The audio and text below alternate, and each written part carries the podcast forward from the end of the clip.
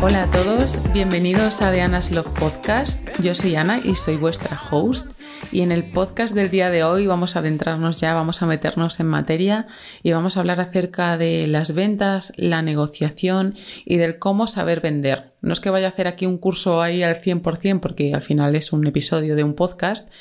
pero a raíz de ciertos cursos y libros que he ido adquiriendo en estos meses, bueno, y la experiencia que me ha ido dando los años de emprendimiento,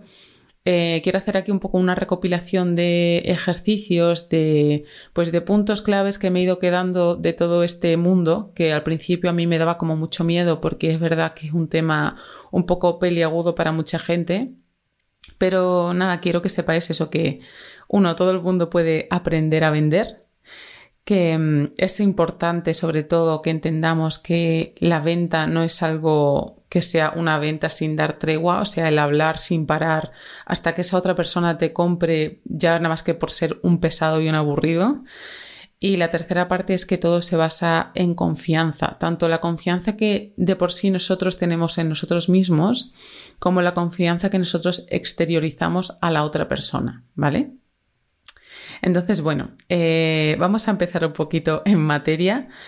y vamos a hablar un poco del perfil este que se tiene del vendedor, ¿no? Porque yo creo que eso es lo que hace que, que el tema este de las ventas nos tire un poco para atrás. Y yo es verdad que he estado también ahí porque yo siempre he dicho como que yo no soy capaz de vender, se me da muy mal vender, eh, hay personas que se le da fenomenal, eh, hay personas a las que tienes que contratar o contar con ellas para hacerlo y yo creo que no es así. Ah, de hecho, la experiencia me lo ha demostrado y la información que he adquiriendo durante todo este tiempo me lo ha demostrado también.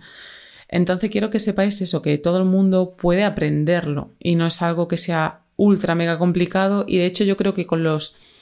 trucos y ejercicios que hay muchos más, obviamente, pero con estos pequeños tips, estos pequeños trucos, yo creo que os va a dar un poco la base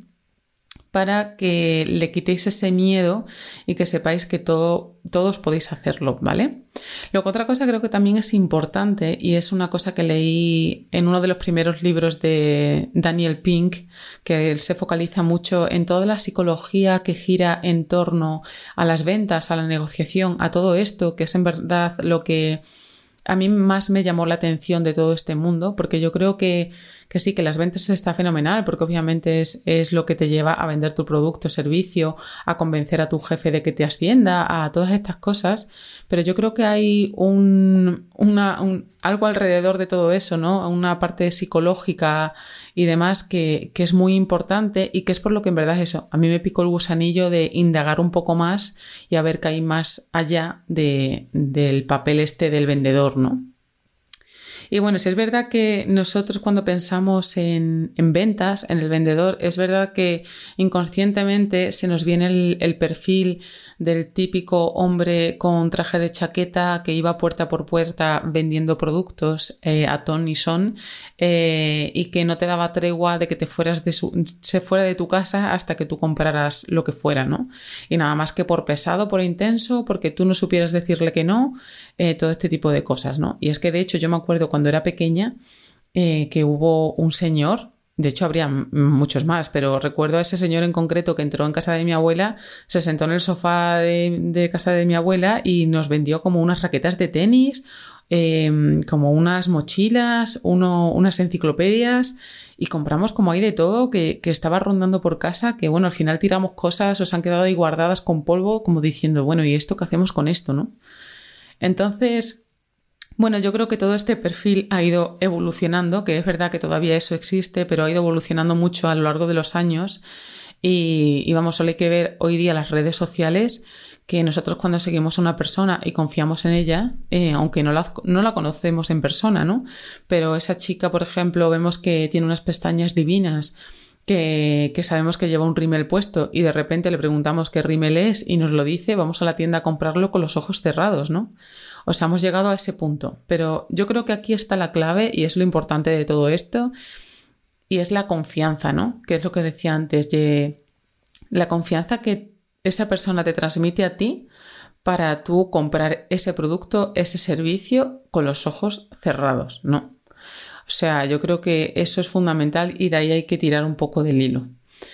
Y mm, cuando hablamos de confianza, es verdad que yo creo que nos tira un poco para atrás, porque pensamos que las personas que venden son personas súper, pues eso, que hablan con todo el mundo, que son súper sociables, que, mm, que son personas extrovertidas, ¿no? Como que la persona introvertida, esa persona que está un poco más en la sombra y demás, no entra cabida en todo esto, ¿no? Y, vengo a decir dos cosas. Una de ellas es que esto se puede trabajar Em, y de hecho hay varios ejercicios para hacer para tú como tener ese, no sé, como ese escudo, ¿no? En el que tú sabes que te puedes agarrar a la hora de tener una conversación así un poco que te dé miedo eh, y decir, ah, no, yo tengo todo esto y con esto yo puedo, yo puedo rebatir las cosas y lucharlo y pelearlo.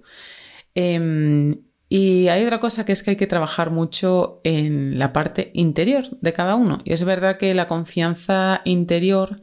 hay que trabajarla. Y,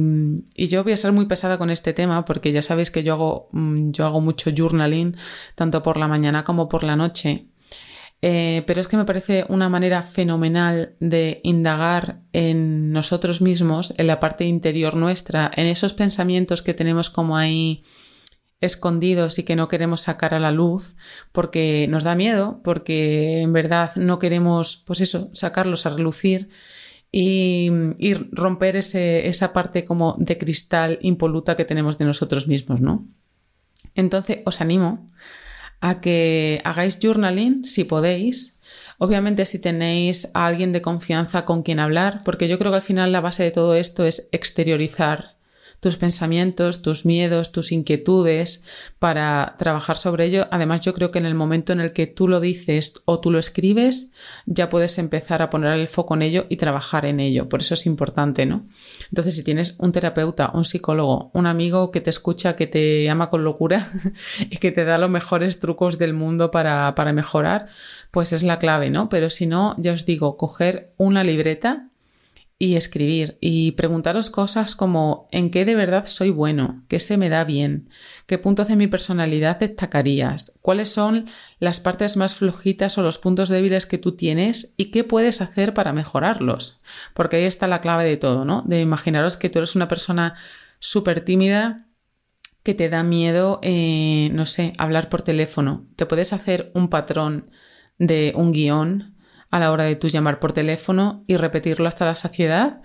Y al final eh, la práctica es el que, lo que hace el maestro, ¿no? Y el repetir, repetir, repetir y fallar es lo que te va a permitir llegar a en, en X meses, en X semanas, a que coger ese teléfono, em, coger eh, esa llamada, coger cualquier cosa, no te dé miedo, ¿no? Y, y tener esa seguridad de, no, yo esto lo saco adelante porque ya lo he hecho. Entonces, eh, una de las partes importantes para tú tener eh, confianza es eso, trabajarlo, saber cuáles son esos puntos fuertes y lo que has conseguido hasta ahora, porque estoy segura de que has conseguido mogollón de cosas y, no solo eh, levantarte hoy por la mañana, que también es muy importante, pero seguro que has acabado una carrera o has hecho X Master, has acabado un graduado, has acabado el instituto. Em, en ese examen que pensabas que no eras bueno, de repente sacas muy buena nota. Todo ese tipo de cosas son las que tienes que apuntar ahí porque son logros que uno hace y que te suben el autoestima. O sea, es tan básico como eso, pero es que es así. Es como meterle como ciertas dosis de autoestima a ese globito para irlo hinchando y que cuando tú tengas esas situaciones en las que tienes que tener una reunión, una negociación, una conversación con alguien con el que de verdad tú te sientes inseguro, tú tienes ese globito hinchado que te da ahí la base para decir, ah, no, yo estoy con todo esto y esto sé que, está conmigo y no, no me van a parar, ¿vale? Entonces, bueno, hay una cosa que me pareció mm, muy chula de uno de los cursos que hice de Daniel Pink eh, y que en verdad yo creo que, es lo que nos va a hacer que todos digamos, vale, todos en verdad podemos vender. Es que él ponía una línea, em, hacía una línea recta y decía en la, parte, en la parte izquierda de la línea está la persona súper introvertida Y en la parte de la derecha está la parte súper extrovertida, ¿no? Hay personas como muy introvertidas y personas como muy extrovertidas. Y decía él eso, que tenemos como en la cabeza que la persona extrovertida es la persona que vende fenomenal y que es la típica amiga o el típico amigo que siempre queremos tener como a nuestro lado como para que frontee todo, ¿no? Porque él va por delante y no le importa hablar, decir lo que sea y demás, ¿no? O en el trabajo igual, ¿no? La persona que de repente tiene la voz cantante, habla y, llama la atención, todo ese tipo, de, ese tipo de perfil, ¿no? Y luego la persona introvertida obviamente es todo lo contrario, la persona que no quiere que se le vea, que está en la sombra, que, que no le gusta relacionarse con los demás, que no le gusta hablar en público, que es más introvertido, pues eso, que, que no, no se siente cómodo exteriorizando todo, ¿no? Y luego está la gran mayoría de la gente que está en el punto medio, ¿vale?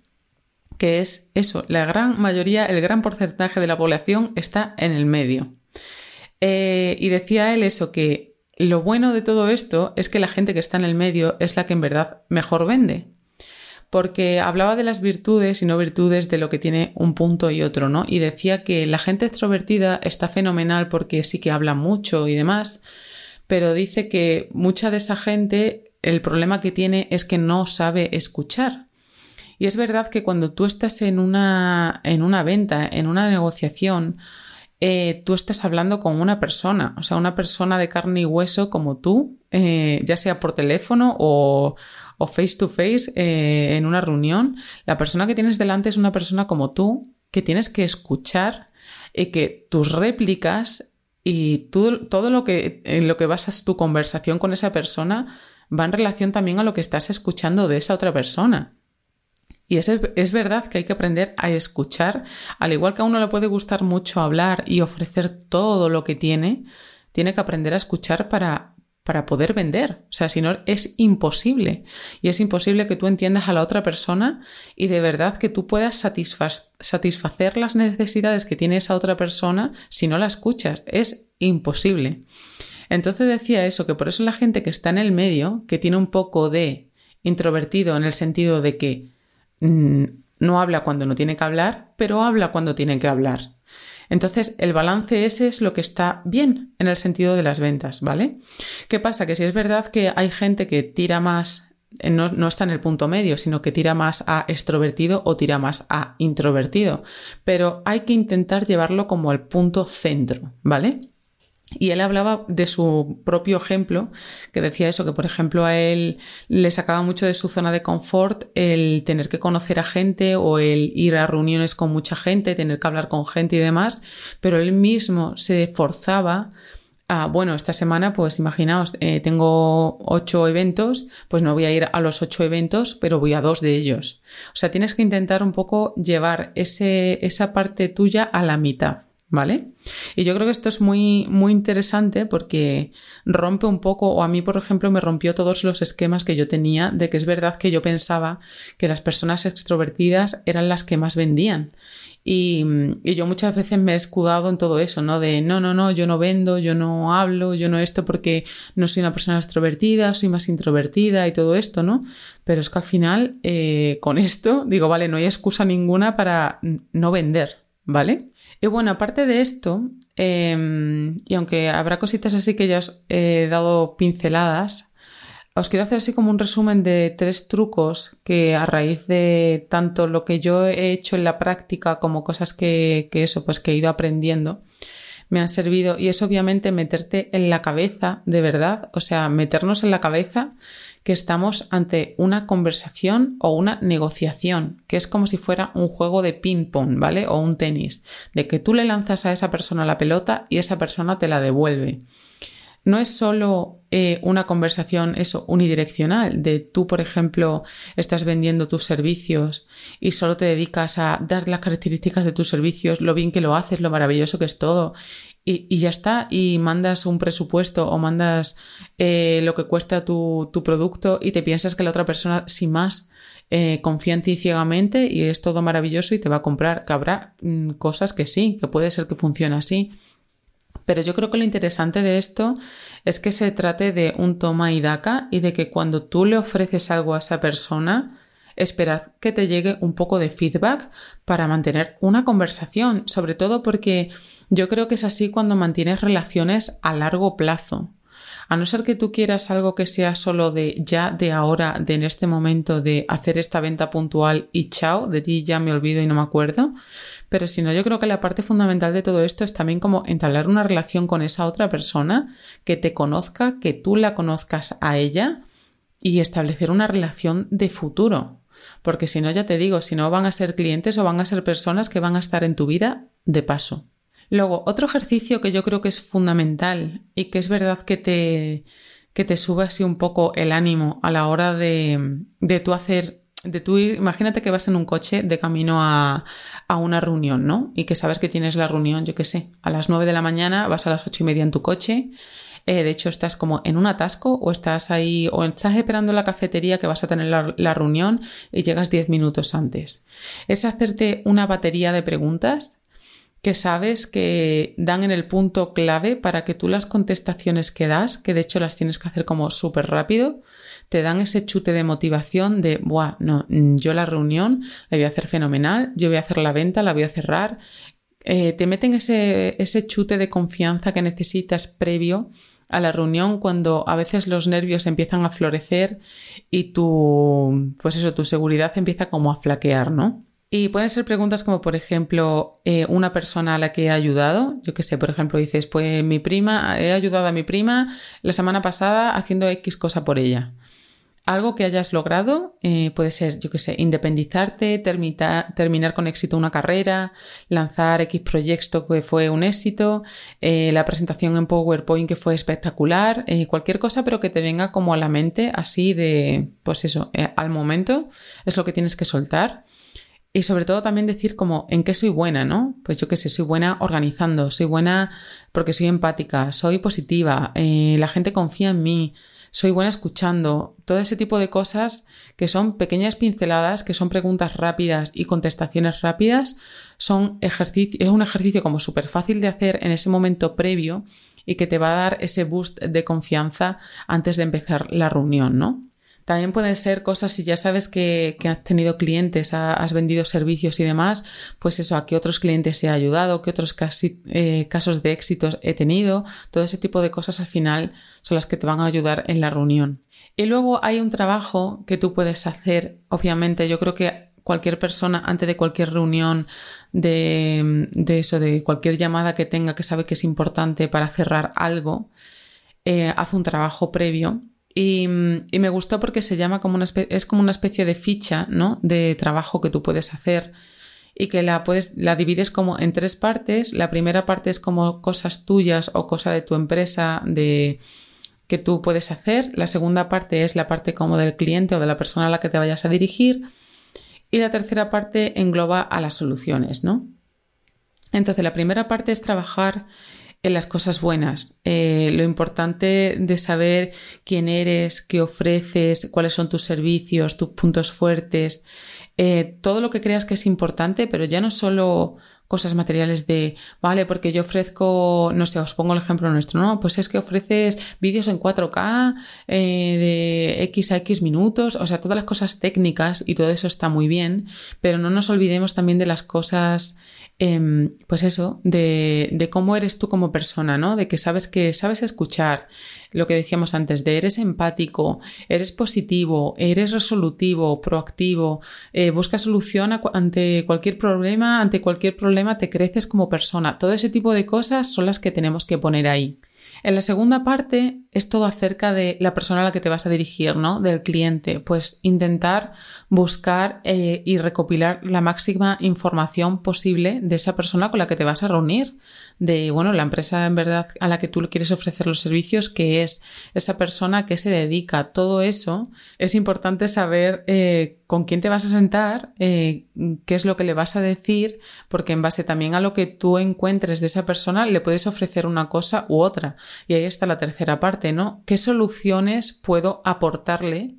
E incluso esas soluciones que, ni siquiera la persona cree que puedes darle, porque hay muchas veces que tú te pones de repente en una conversación y solo le ofreces A, B y C, pero sabes que en verdad también cuando cierras la conversación dices, vale, le podría haber dicho también que le puedo ofrecer E, D, Z y X, ¿vale? Entonces, anotar todo y todas las posibles opciones que, están sobre la mesa y que tú puedes trabajar con el cliente delante y que si ya has hecho ese trabajo previo,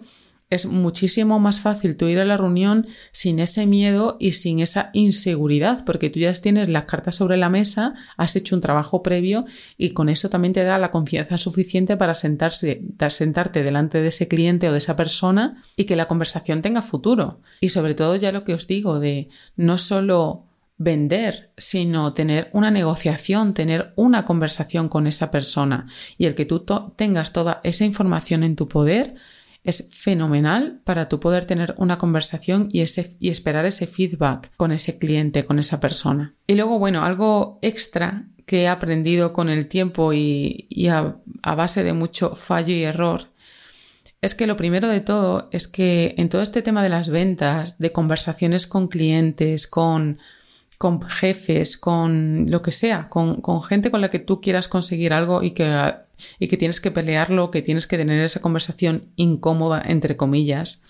es que no te tomes nada personal. O sea, esto hay que grabárselo a fuego porque cuando estás en un negocio, estás emprendiendo, cuando a veces pasan malentendidos o incluso no nos contestan a correos o a llamadas o yo qué sé, o al final eh, cierras en que vas a llamar a esa persona la semana que viene, la llamas y no te contesta, todo este tipo de cosas que nos la llegamos a tomar como un ataque a nuestra persona, hacemos como que parezca que incluso eh, es algo muy fuerte para nosotros, nos hace llorar y todo este tipo de cosas, eh, no, no es personal. Piensa que Nadie va a cuidar de tu negocio, de, pues eso, de tu momento de cuando empiezas a emprender o de esa necesidad que tú tienes. Es una necesidad tuya propia. Y esa persona a la que te estás dirigiendo tiene sus propios problemas, tiene sus propias cosas y sus propias prioridades, ¿vale? Y aquí está la segunda, que es que eh, tienes que llamar, tienes que volver a enviar mensajes, eh, preguntar y demás a modo de recordatorio porque esa persona eh, es posible que el correo ese que le mandaste con la propuesta se la haya colado en spam, que justo cuando se lo mandaste lo vio pero se fue a comer y cuando vino le llegaron tropecientos mensajes más y ya se le olvidó. Em, yo qué sé, o sea, son miles de factores que piensa que no es algo personal contra ti y que no es un ataque hacia tu persona, ¿vale? Y lo tercero es algo que ya he dicho y es que nos quitemos ese miedo de hablar con esa persona, llamarla por teléfono, enviarle X correo, porque esa persona es una persona de carne y hueso como nosotros, con sus necesidades, con sus miedos, con sus problemas y que, y que no sé, que no, no le tengamos ese miedo a esa persona. Y de hecho, hay un ejercicio así como otra cosita extra que, que yo leí por ahí en algún libro, y era que en el caso de que también te cueste ya una barbaridad el, el, tener esa conversación con esa persona o incluso llamar por teléfono ¿no? y que pierdes los papeles, te pones tan nerviosa que no sabes qué hacer. Yo leí que incluso puedes crearte un personaje ficticio al que interpretar cuando eres esa persona, ¿no? Pues no sé, imaginaros que te llamas María, eres una empresaria súper exitosa, has conseguido no sé cuántos millones de facturación este año, eres una persona que tienes mucha confianza, mucha autoestima y que cuando llamas por teléfono eh, vendes tus productos eh, fenomenal, cuando tienes una reunión entras con toda la seguridad del mundo, como si todo el mundo te quisiera, eh, confiase en ti, sabes que haces lo mejor de ti, pues todo ese tipo de cosas que son es un trabajo al final psicológico que uno mismo hace,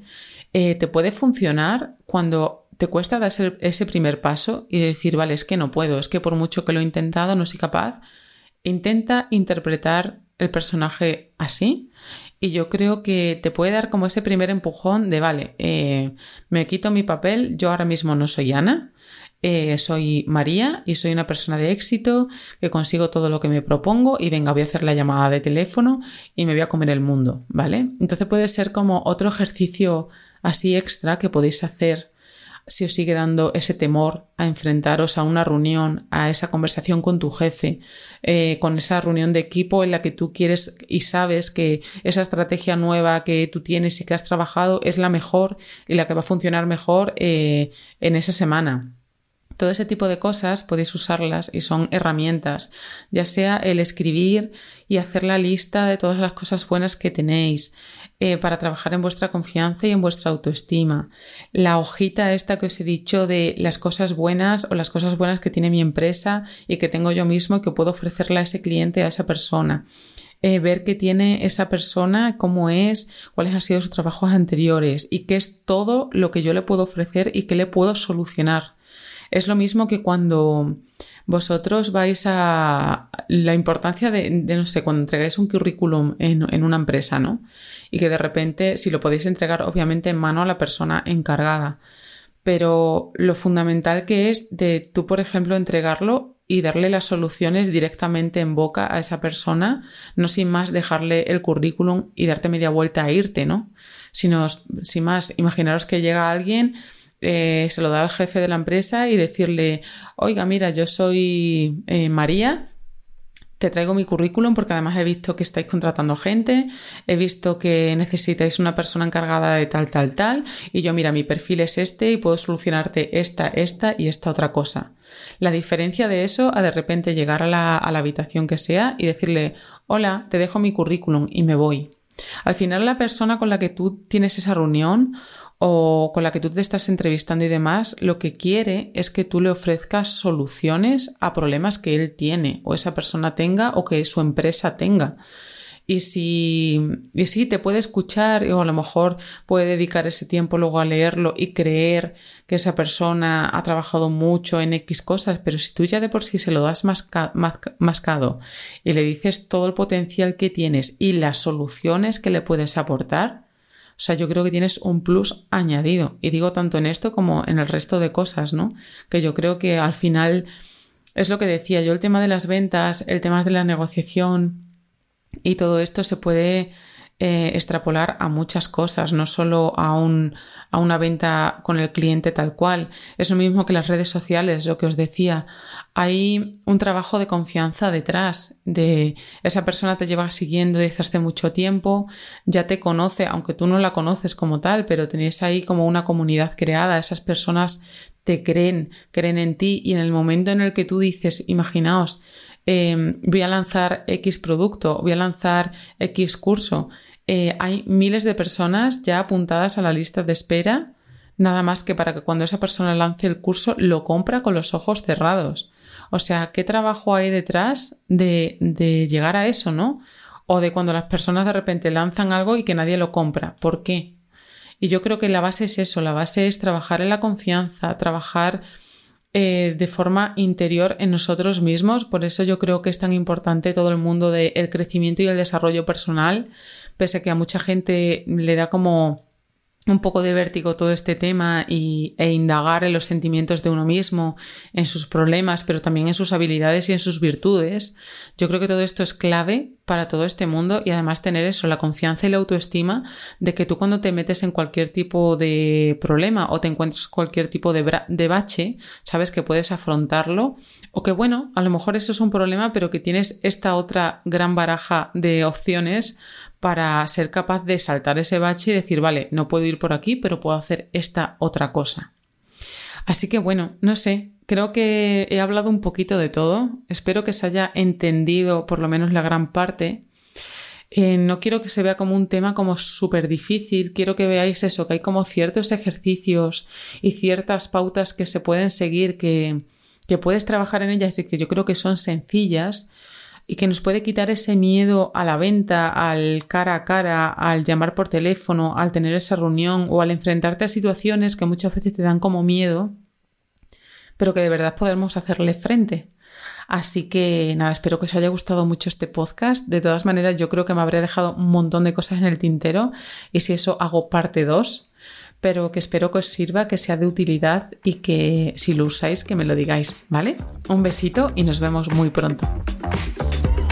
Lately I've been on my knees